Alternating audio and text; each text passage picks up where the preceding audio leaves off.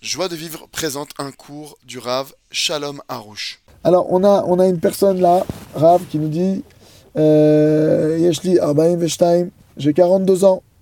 Je n'arrive pas à rencontrer mon mazal. Ani lo matzliach, comme c'est un mazal sheli. Ma ani tzarech laasot ani chana bat nejma. חנה בת נזמה, ממש, באמת, באמת, זה צער גדול מאוד. Chana bat nejma, c'est un très très grande souffrance. בת 42 עוד לא מצאה את הזיווג שלה.